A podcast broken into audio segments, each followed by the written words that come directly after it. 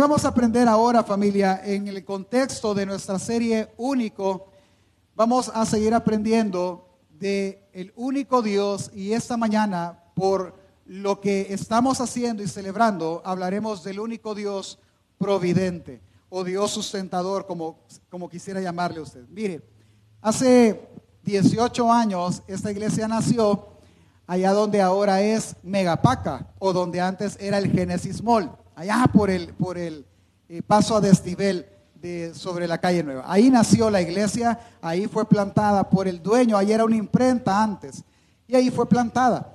Ahí se eh, llegó un pastor y empezó a enseñar únicamente a los que a los empleados de la fábrica. Luego se abrió a las familias y así fue creciendo el grupo y se llamó Ministerios Maná.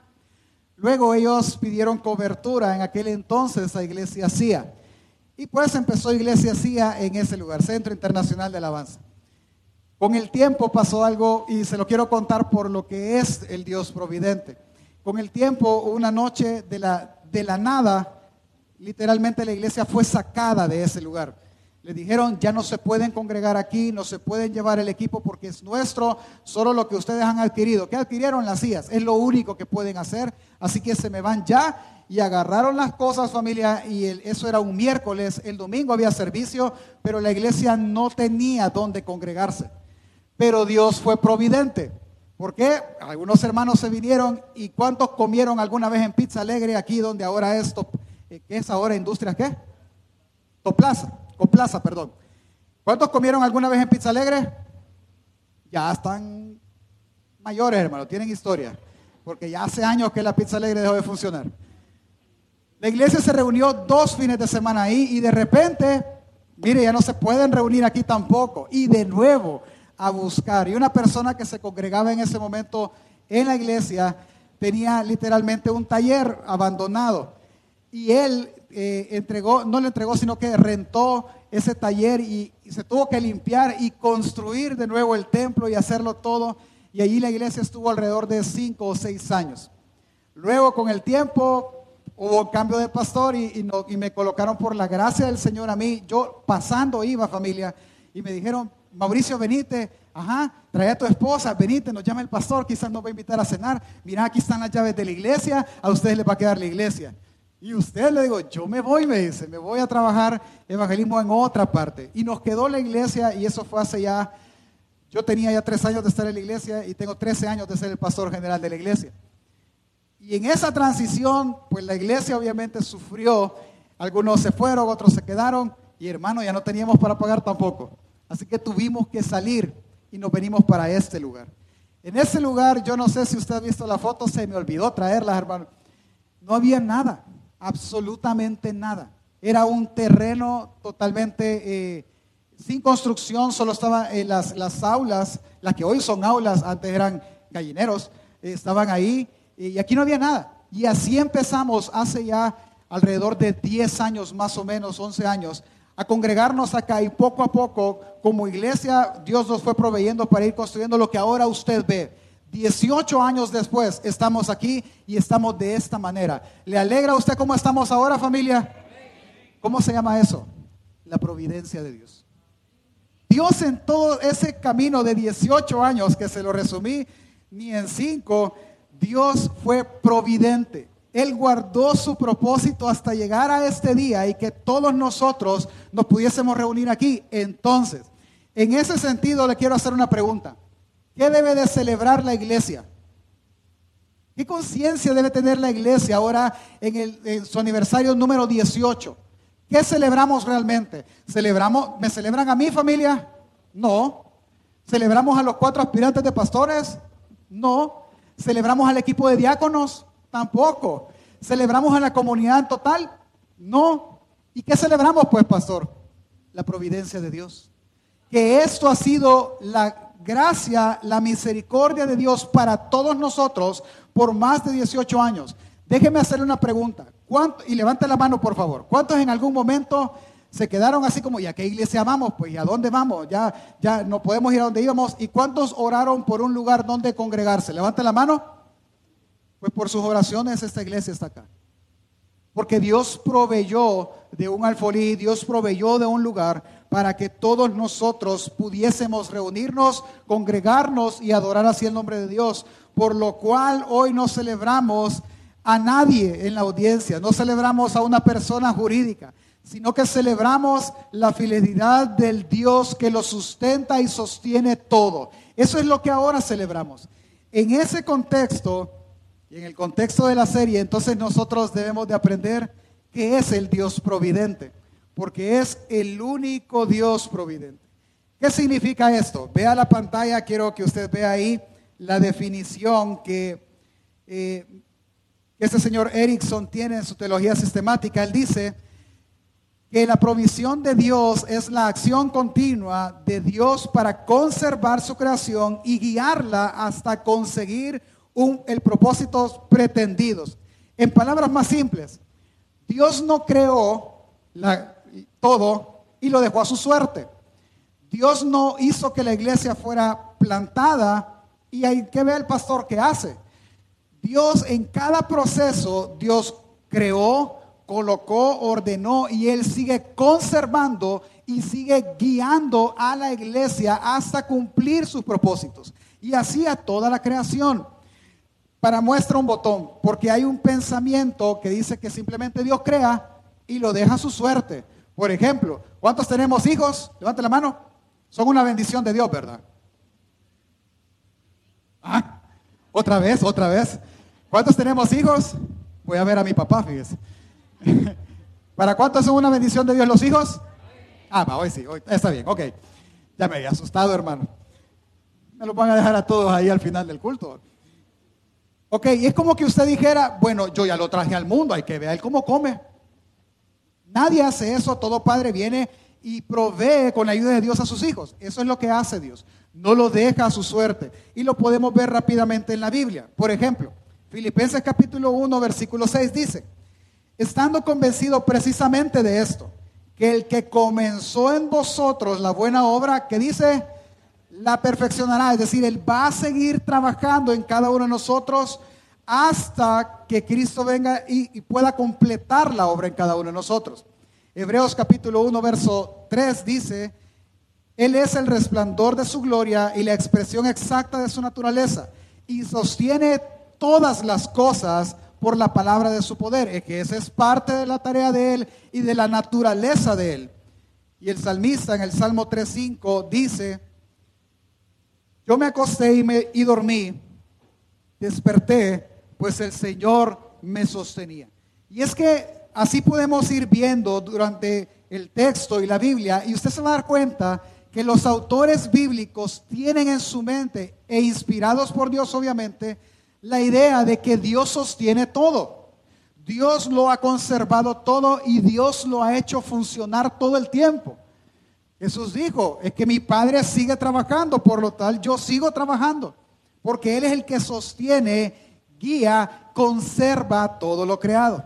En conclusión, cuando hablamos de la providencia de Dios, a lo que nos referimos es a la obra continua de Dios en que Él mantiene, conserva aquella creación que Él ha llamado a existencia.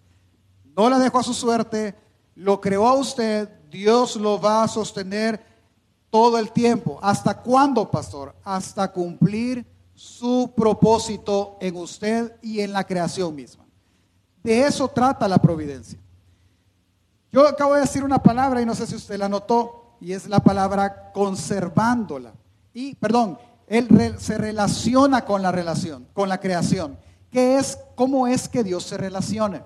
Porque alguien puede decir, pastor, yo nunca he visto que Dios esté hablando con alguien en un poste o, sembrando arbolitos o regándolo. ¿Cómo Dios se relaciona con la creación para, para sostenerla? Él lo hace justamente conservándola y gobernándola todo el tiempo. Así se relaciona Él. Y lo vamos a ver rápidamente en la historia bíblica y en la historia nuestra. Cuando hablamos de conservar, estamos hablando de sostener, de mantener. Esa es la idea. Ahora, principalmente Dios conserva a su creación, lo conserva a usted, lo sostiene a usted por lo menos de tres maneras, si no es que más. Una es que lo protege del peligro. ¿A cuántos Dios los ha protegido del peligro? Ok. Dos, Él provee para sus necesidades. Amén familia. Y tres, obviamente Él va a cumplir entonces su propósito en usted. Va, veámoslo en la historia bíblica. Veamos, por ejemplo, cómo Dios sostuvo al pueblo de Israel o cómo Dios lo conservó, lo preservó a lo largo de toda la historia. Empecemos desde el tiempo de Noé. Toda la raza humana tenía que ser destruida y Dios guardó a la familia de Noé por pura gracia y los hace pasar el diluvio. Ellos fueron conservados y a partir de ahí el pueblo empieza a crecer nuevamente. Dos, en el tiempo de José. ¿Se acuerda de José? El hijo de uno de los doce hijos de Jacob. Viene en José, fue vendido, fue hecho esclavo, fue hecho, eh, fue preso, fue hecho esclavo de Faraón, después fue puesto en, el, en, un puesto de, eh, de altura o de, o de gobernabilidad para Egipto y fue el segundo. Y por medio de José Dios preserva y guarda y conserva al pueblo de Israel, a toda su familia, de siete años de, de hambruna. ¿Me doy a entender? ¿Puede ver usted cómo Dios va conservando, cómo Dios va guiando toda la historia? El pueblo entra a Egipto. El pueblo es hecho esclavo en Egipto. Y Dios provee de un libertador. Pero ¿cómo lo provee? ¿Se acuerda? Si no se acuerda de la historia, acuérdese de la película. ¿Se acuerda que Faraón quiso matar a todos los recién nacidos y aquellas señoras que eran parteras no se sujetaron y hacían nacer a los niños y decían, es que los niños nacen antes de que lleguemos. Y así Dios preservó la vida de Moisés. Moisés años después fue el libertador de Israel, fue el enviado por Dios. Y Dios entonces libera a Israel, lo manda al desierto. Y por 40 años les dio de comer maná, les dio de comer codornices. Dice la Biblia que su ropa no envejeció y su calzado no se desgastó. Pregúntale al de la par cuánto le duran los zapatos, hermano. 40 años. ¿Qué es eso? La providencia de Dios. Dios obrando y proveyendo y sosteniendo a su pueblo.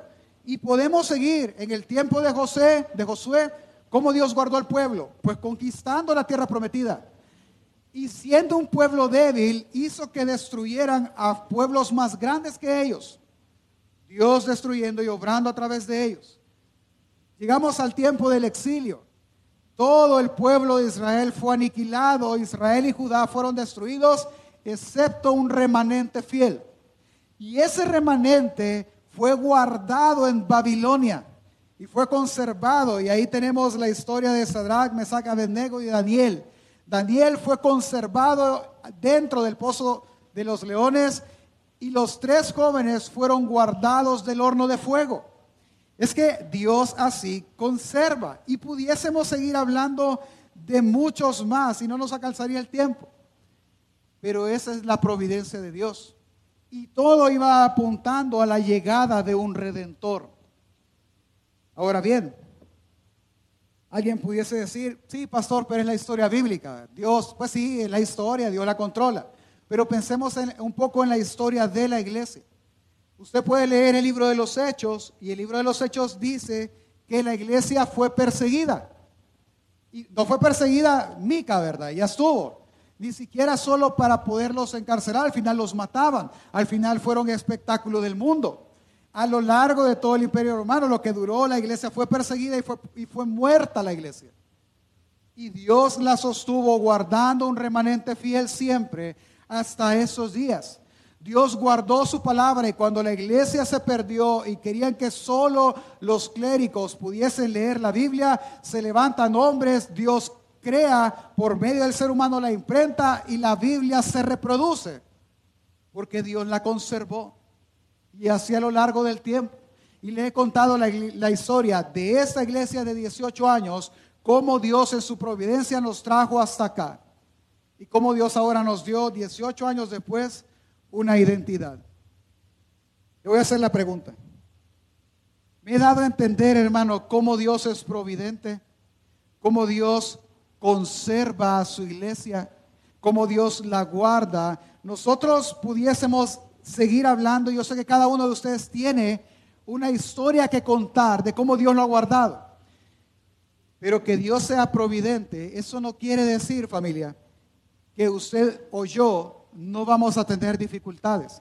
¿Qué dijo Jesús? En el mundo tendréis aflicción. Yo he vencido al mundo.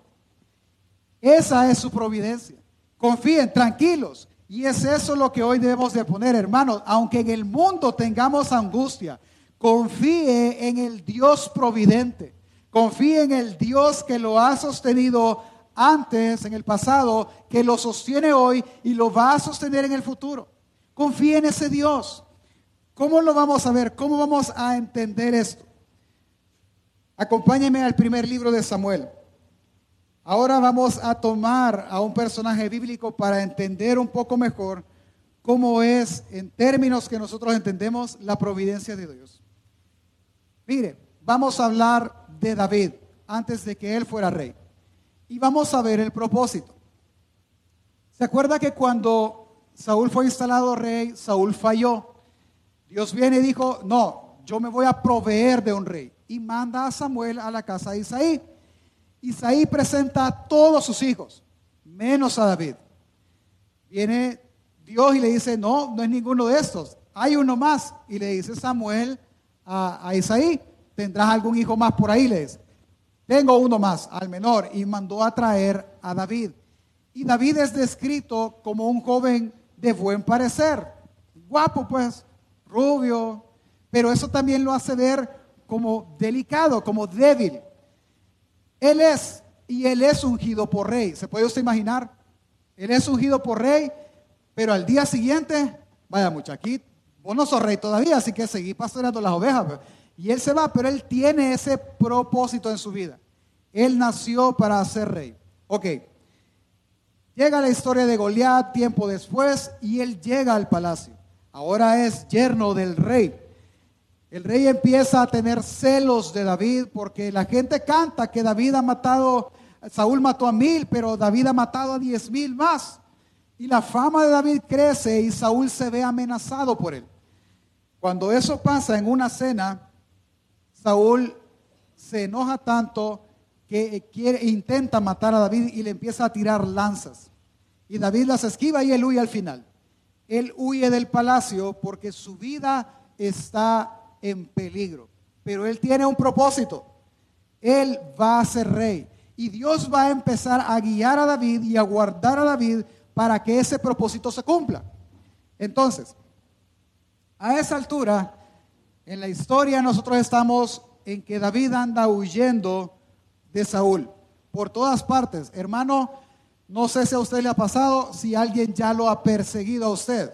No estoy hablando de los call centers de cobros, estoy hablando de alguien que quiere perseguirlo para hacerle daño, asaltarlo o golpearlo. Yo no sé si usted ha tenido esa experiencia, yo sí la he tenido y es feo. ¿Sí? Es feo estarse escondiendo y decirle, mira, ¿ha visto fulano? Sí, ahí está, no salga. Cuando para el bus, usted se tira para que no lo agarre. Es feo, sin duda alguna. Pero es una persona. En segunda de Samuel, o en el capítulo más adelante, en segunda de Samuel, es un poco más detallado. Dice que Saúl iba con tres mil hombres siguiendo a David. Y era tan amenazador que cuando David llega a una aldea, lo ayudan a, llega Saúl después, ayudaron a David ustedes. Sí, es que pasó por aquí, quémenlos a todos. Y él empieza a matar para que todo el pueblo temiera y no ayudara a David. David viene, a una aldea, Keila, le ayuda a luchar con los, contra los filisteos y Saúl se dio cuenta. Acompáñame a Samuel, primer libro de Samuel, capítulo 23, verso 10 al 14, dice, y dijo David, Señor, Dios de Israel, tu siervo tiene entendido que Saúl trata de venir contra Keila a destruir la ciudad por causa mía. ¿Me entregarán los vecinos de Keila en sus manos? ¿Descenderá Saúl como ha oído tu siervo? Y el Señor de Israel, Jehová, Dios de Israel, te ruego me lo declares a tu siervo. Y el Señor le dijo, sí descenderás, sí descenderá. Luego dijo David, me entregarán los vecinos de Keila a mí y a mis hombres en manos de Saúl. Y Jehová respondió, os entregarán. David entonces se levantó con sus hombres, que eran como seiscientos, y salieron de Keila y anduvieron de, de un lugar a otro. Vino Saúl, vino a Saúl la nueva de que David se había escapado de Keila y desistió de salir. Y David se quedó en el desierto, en un lugar, en lugares fuertes, y habitaba en un monte en el desierto de Sif. Y lo buscaba Saúl todos los días, pero vea, pero Dios no lo entregó en sus manos. ¿Se dio cuenta? ¿Qué está haciendo Dios? Guardándolo, sosteniéndolo. Dios está siendo providente con la vida de David porque tiene un propósito para él. Él será rey. Es tanto, ¿cuántos, cuántos andaban con David? 600. ¿Cuántos le dije que, los, los andaban siguiendo? como tres mil. Hermano, aquí somos, ¿cuánto? Como 150 sentados ahorita aquí. ¿Cómo nos escondemos, hermano? No, es imposible. Pero en una ocasión, los 600 se meten en unas cuevas y llegan los tres mil a acampar a las mismas cuevas. Y se esconden, hermano, y no encuentran aún ni a uno. Y es el relato donde David corta el manto de Saúl y le dice, Dios te entregó en mi mano y yo no te quise hacer daño. ¿Cómo puede ser que no vean a 600 hombres? La providencia de Dios. Dios guardando su propósito, mostrar y darle salvación al pueblo de Israel por medio de David. Es que ese es el punto. Y en este sentido, hermano, en este contexto, quiero que, que cambiemos de libro. En este contexto fue escrito un salmo. ¿Cuál? El Salmo 63. Acompáñame en su Biblia, por favor. Este salmo es muy bonito, lo cantamos, lo hemos hablado y lo hemos aplicado de mil maneras, pero yo quiero que en esta mañana nosotros podamos entenderlo justamente bien, porque así como David tenía un propósito, ser rey, nosotros tenemos un propósito como iglesia. ¿Cuál es? Ser la esposa del Cordero es llegar y pasar la eternidad con Él. Y ese propósito no será estorbado y, no, y será cumplido a cabalidad. ¿Por qué está tan seguro de eso, pastor? Porque la providencia de Dios así lo enseña, hermano. Porque Dios es providente, porque Dios es quien sostiene. El Salmo 63, si usted lee los primeros cuatro versículos que no lo voy a leer por el tiempo, lo que David está expresando es un deseo de ver a su Señor. Él dice que anhela ver su gloria como la veía en el templo. Que en ese momento no había templo, era el tabernáculo, era una tienda. Yo anhelo ver tu gloria ahí. Anhelo ver eso. Tengo hambre de ti, deseo estar contigo. Pero vea, él está huyendo. Él está en una situación complicada ahora.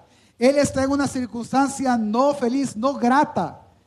Él está huyendo porque no lo quieren saludar, no le quieren cobrar, hermano, lo quieren matar. Huyendo, Él viene y Él dice, Señor, de verdad yo quiero estar contigo, quiero ver tu gloria, quiero que mi alma se sacie de ti. Eso deseo. Por lo tanto, con mis labios adóroles. Y él aparentemente en el salmo obviamente está adorando. Bajo la sombra de tus alas yo voy a estar adorando, yo voy a estar inclinando. Y aún en medio de las vigilias de la noche, dice una frase, cuando Él no duerma, yo voy a adorar tu nombre y voy a recordar. ¿Por qué es la pregunta? Hermano, ¿cuántos han pasado situaciones difíciles? Yo no estoy hablando del COVID, ¿verdad? O que tal vez de las primeras eh, mutaciones, ¿verdad? Pero de una situación de verdad difícil de vida o muerte. ¿A cuántos se les quita el sueño? Yo creo que a todos en nuestro sano juicio se nos quita. Ayer oía un pastor que decía, si el problema te quita y te roba el sueño realmente, el problema es digno de que ores entonces.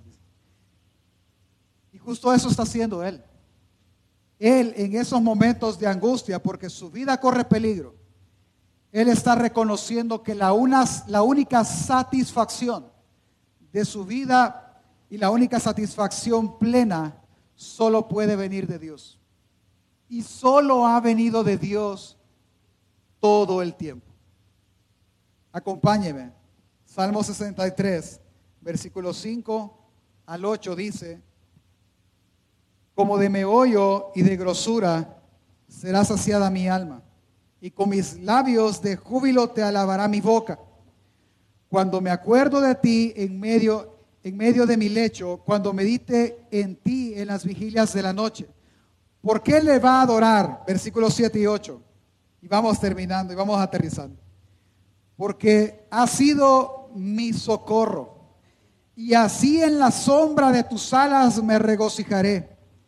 Está mi alma apegada a ti. Tu diestra me ha sostenido. ¿Cuál es la satisfacción de él, familia? En medio de lo más difícil de su prueba. Una sola verdad. No dice, si usted lo leyó bien, no dice, tu diestra me sostendrá. No. ¿Qué dice el texto? ¿Cómo lo dice David? Tu diestra, ¿cuándo lo sostuvo? En el pasado. Si lo sostuvo en el pasado, si a muchas veces tú me has librado de la vida del arma de Saúl, de las lanzas de Saúl, eso quiere decir que tú me librarás una vez más. Y eso es lo que lo deja a él tranquilo. E, ese, ese, esa personalidad de Dios de decir, tu diestra me ha sostenido siempre. Por eso tú has sido mi socorro. ¿Sabe cómo es esto? Leyendo un poco lo que los mismos comentaristas dicen, hay una palabra que me gustó, es la palabra mi alma se ha apegada. ¿Entiende esa palabra apego? ¿Qué es un apego? Estamos unidos, nos queremos, sí. Pero otra versión coloca la palabra aferrarse. Y eso, eso es mejor, porque ¿cuántos se han caído alguna vez a la par de alguien? ¿Qué es lo primero que hace usted? Y la otra persona va con usted para abajo. La caída es más suave, ¿verdad? Pero igual se cayó. Ese aferrarse es agarrarse como cuando va en la puerta de la coster. Aferrado a los hierros para no caerse. Así. Esa es la palabra, ese es aferrarse. Pablo usa más adelante en el Nuevo Testamento la palabra asir, que es tomarse, es, es es que si no me agarro, mi vida corre peligro. Entonces el salmista está diciendo que él, su alma está aferrada a él. ¿Sí? Pero su diestra, eso es interesante. Tengo hijos pequeños, usted sabe, ¿verdad? Por ahí los anda viendo correr. Uno de ellos tiene la costumbre de correr y de tirársele a uno para que uno lo abrace. Y en algunas ocasiones, ya ha pasado, literal, él se tira, se agarra de acá, me abraza y con las piernas me abraza hasta donde le llegan las piernas a él, hasta por aquí abajo. Pero él se va deslizando y yo no lo agarro. Yo le digo, espérate hijo, ahorita no, le digo, no, no, ya hermano, con mis años, mi espalda, eso ya no se puede hacer. Pero la idea es esa.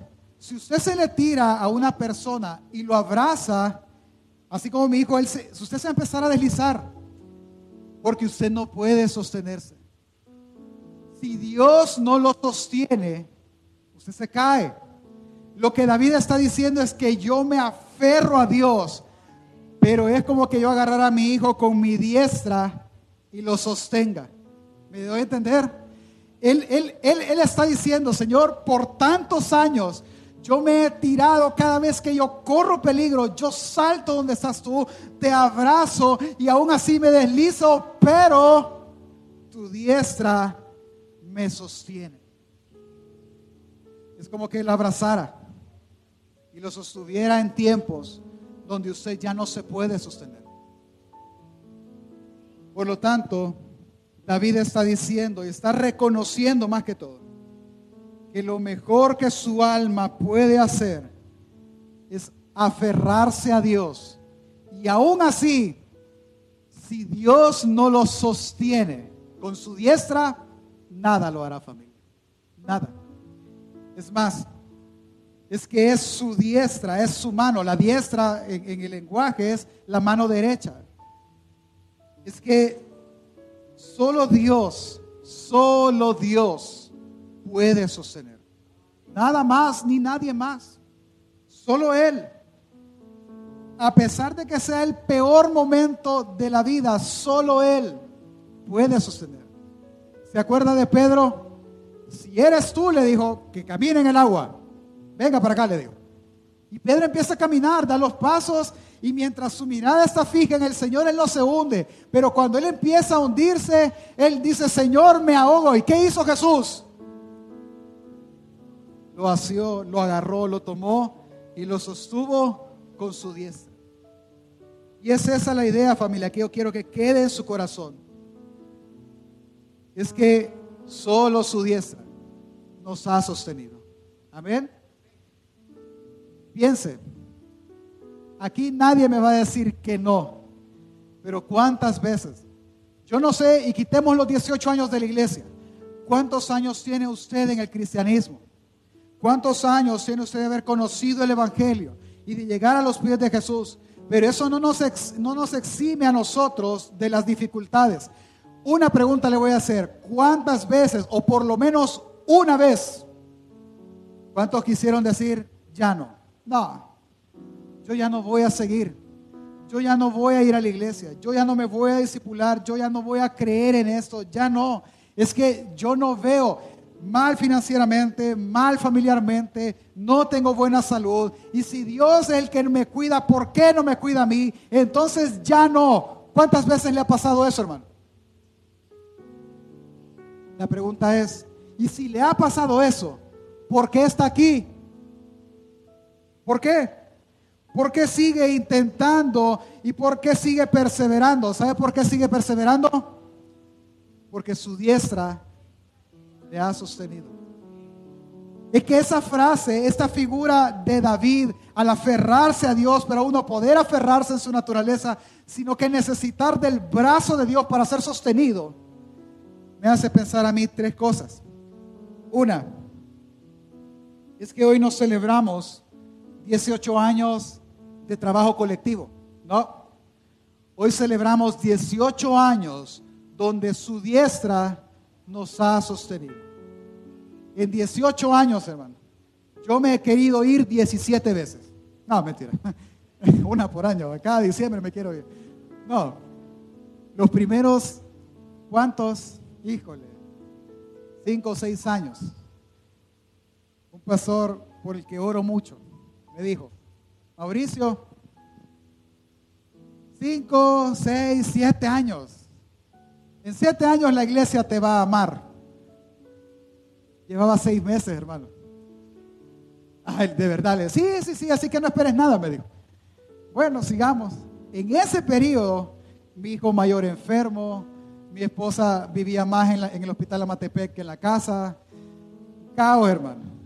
Y cada diciembre, y eso no, es, eso no es mentira, cada diciembre, terminábamos el 31 de diciembre y yo le decía a mi esposa y a Roberto, ya terminó, ya. El año se acabó como que, como que al día siguiente era primero de enero y todo transformado. Y el siguiente año igual, igual, igual, así por siete años. Pero Dios tenía un propósito. Y cada, bueno, él es testigo también, cada, José estaba con, con nosotros también en ese momento. Cada año, todos los años, por 18 años hemos cantado una misma canción. ¿Cuál? Mi socorro ha sido tú. Y tu diestra me ha sostenido. ¿Cuántas veces quiso irse usted? ¿Y sabe por qué no se ha ido? ¿Sabe por qué no hemos dicho allá al agua el cristianismo. ¿Sabe por qué no? Porque Juan capítulo 10 dice, mis ovejas oyen mi voz y yo las conozco y me siguen. Yo les doy vida eterna y no perecerán jamás, ni nadie las arrebatará de mi mano. Mi Padre que me las dio es mayor que todos y nadie puede arrebatarlas de la mano de mi Padre. ¿Sabe por qué no, no nos hemos ido? Porque ni nosotros, hermanos, podemos salirnos de la mano del Padre. Ni nosotros. Ni nosotros, porque Él es el Dios providente. Dice la, carta de Judas que Él es poderoso para guardarnos hasta el día de Jesucristo. Fuerte, no importa lo que pase a su alrededor, no importa la dificultad más grande, usted no será soltado porque Dios le ha preservado. ¿Y por qué me preserva, pastor?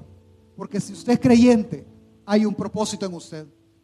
Hay un propósito en mí y es un propósito colectivo. ¿Cuál es? Ser edificados como la esposa del Cordero. Y llegar un día, ver a nuestro Señor, casarnos y pasar eternamente con nuestro Rey. Ese es el propósito. Y dice Pablo que esa esperanza no será avergonzada jamás.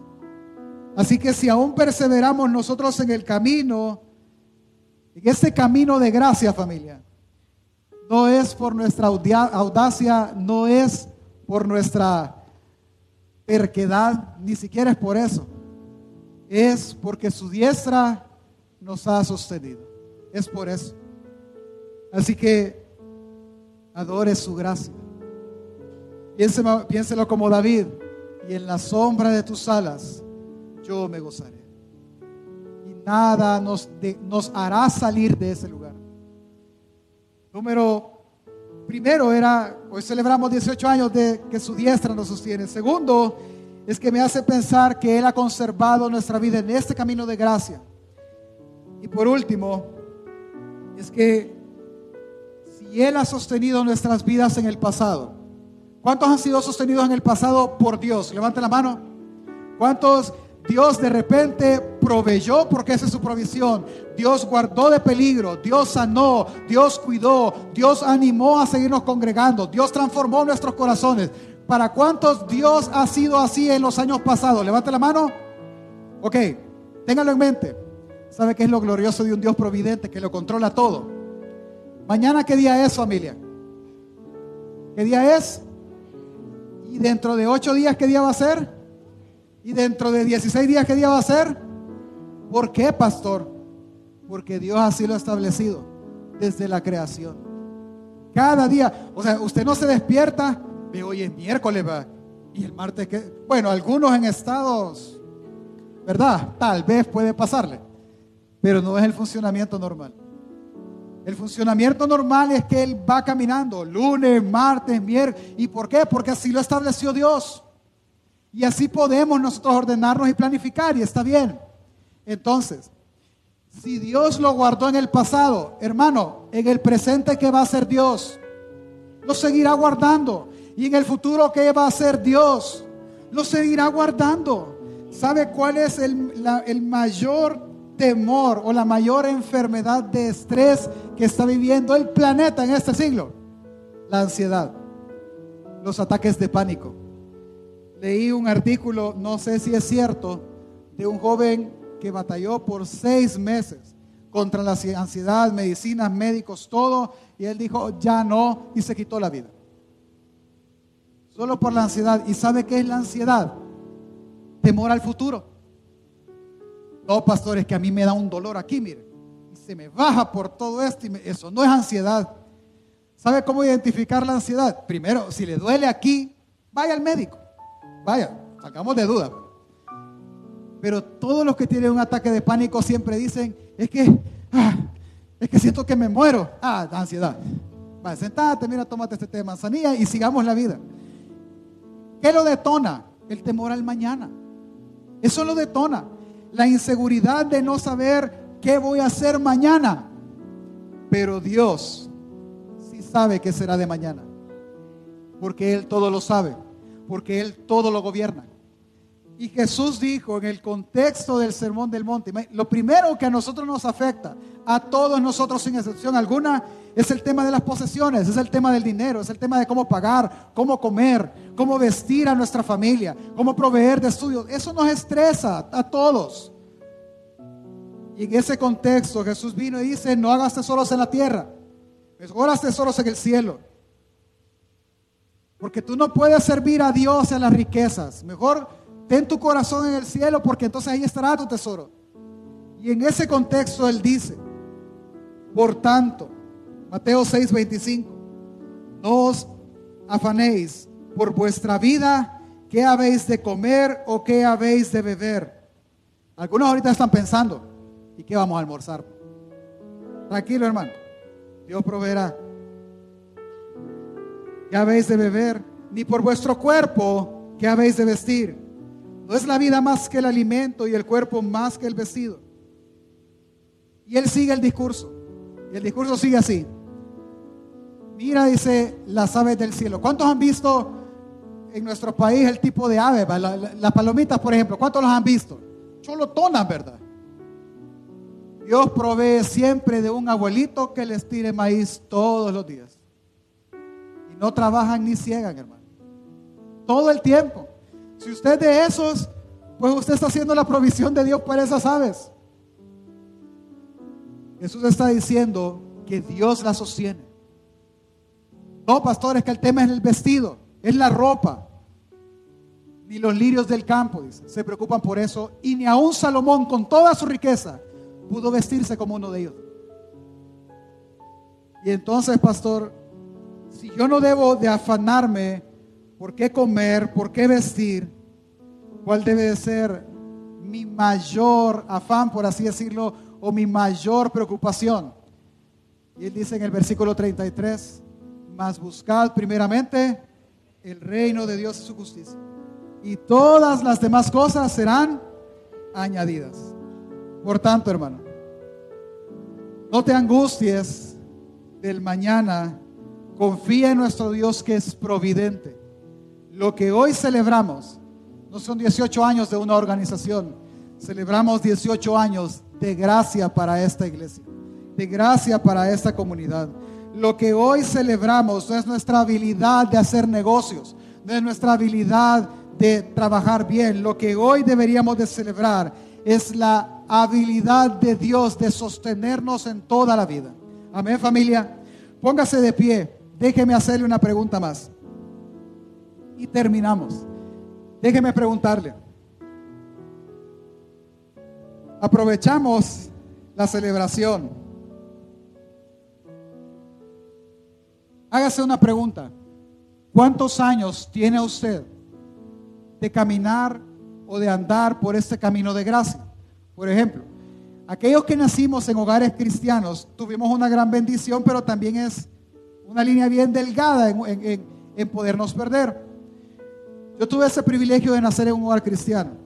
Yo casi que mi mamá dio a luz en Salacuna. casi que fue así. Y toda la vida siempre asistimos a una iglesia.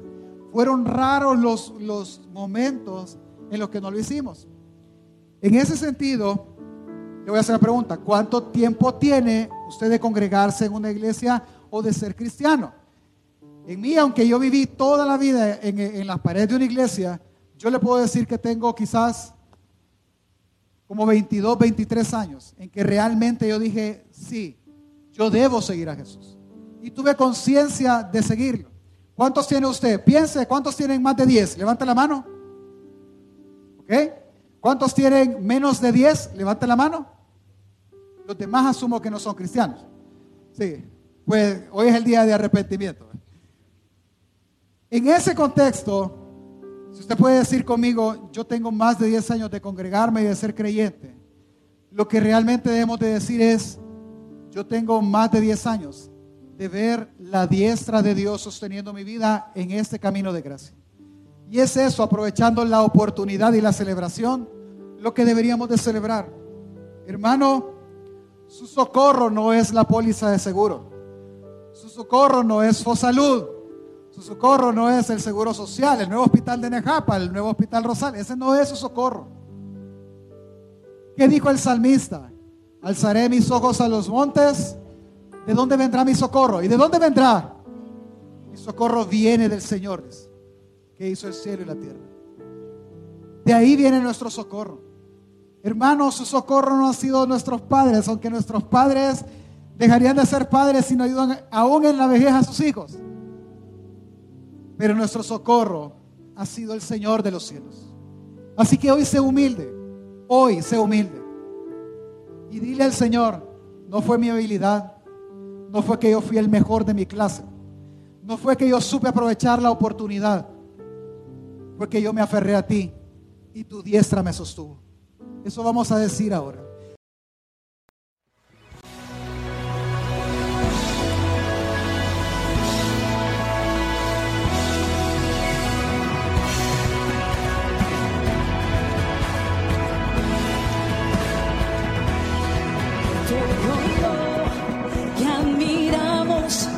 su mano hecho está su poder, su grandeza, no se puede.